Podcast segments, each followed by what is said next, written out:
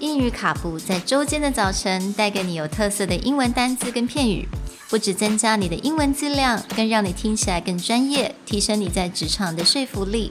英语卡布早晨一杯知识加倍，English cappuccino, your morning cup of knowledge.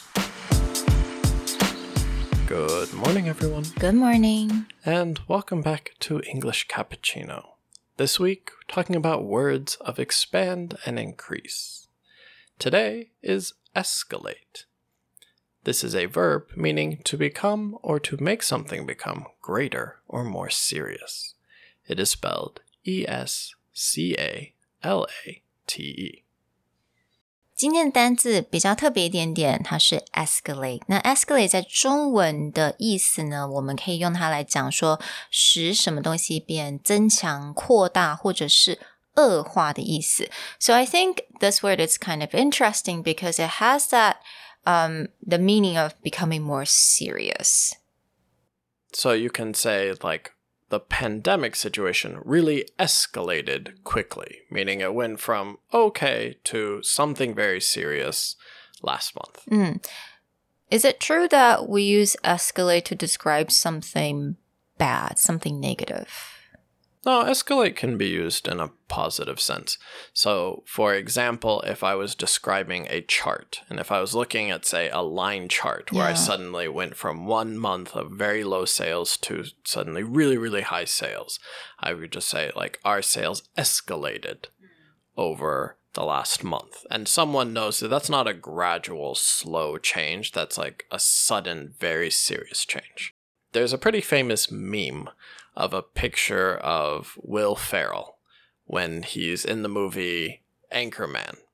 And it says, well, that escalated quickly. And it's actually referring to a scene where two news reporters are having a verbal argument, and suddenly it turns into this giant gang fight of like 20 different news, or not even like 40 different news people having a big battle. And then afterwards, it's like, well, that escalated quickly. so it went from like some small problem or some small thing to suddenly very big. 所以其实这个字你可以形容，呃，不管是数字，它可以 escalate，它突然间增多变 increase，或者是呢，你可以讲一件事情，它突然间加剧，或者是它可能恶化。Um, I usually hear this word more when it comes to issues about relationship or someone fight, right? You'll hear this. Yeah. I think where you get the negative ideas, you'll hear this a lot to describe arguments. Yeah. Like where the beginning of an argument, whether it's in a relationship, in a family, or let's say in a boardroom, the beginning of that argument seems kind of harmless, just like Yeah. a small disagreement or a small change someone wants. And then that will trigger some bigger fight And then we'll be like, wow, that fight really escalated, or this problem really escalated. 嗯，exactly。所以我觉得其实用在比如说刚刚所讲的这种 relationship，或者是我们吵架啦，或者有些 disagreement 的时候，当它如突然间变成比较恶化的话，或者是那个我们之间的 relationship 突然变得非常不好的话，escalate 它是一个蛮贴切的一个字来形容这件这个 situation。 Right. And if you're having trouble remembering the word escalate or the meaning of it, think of the device you always see in department stores that takes you from one level to the other level. That's an escalator. So its job is to take you up. Right? Yeah, So exactly. This is a good way to think about how do I use escalate in terms of going up.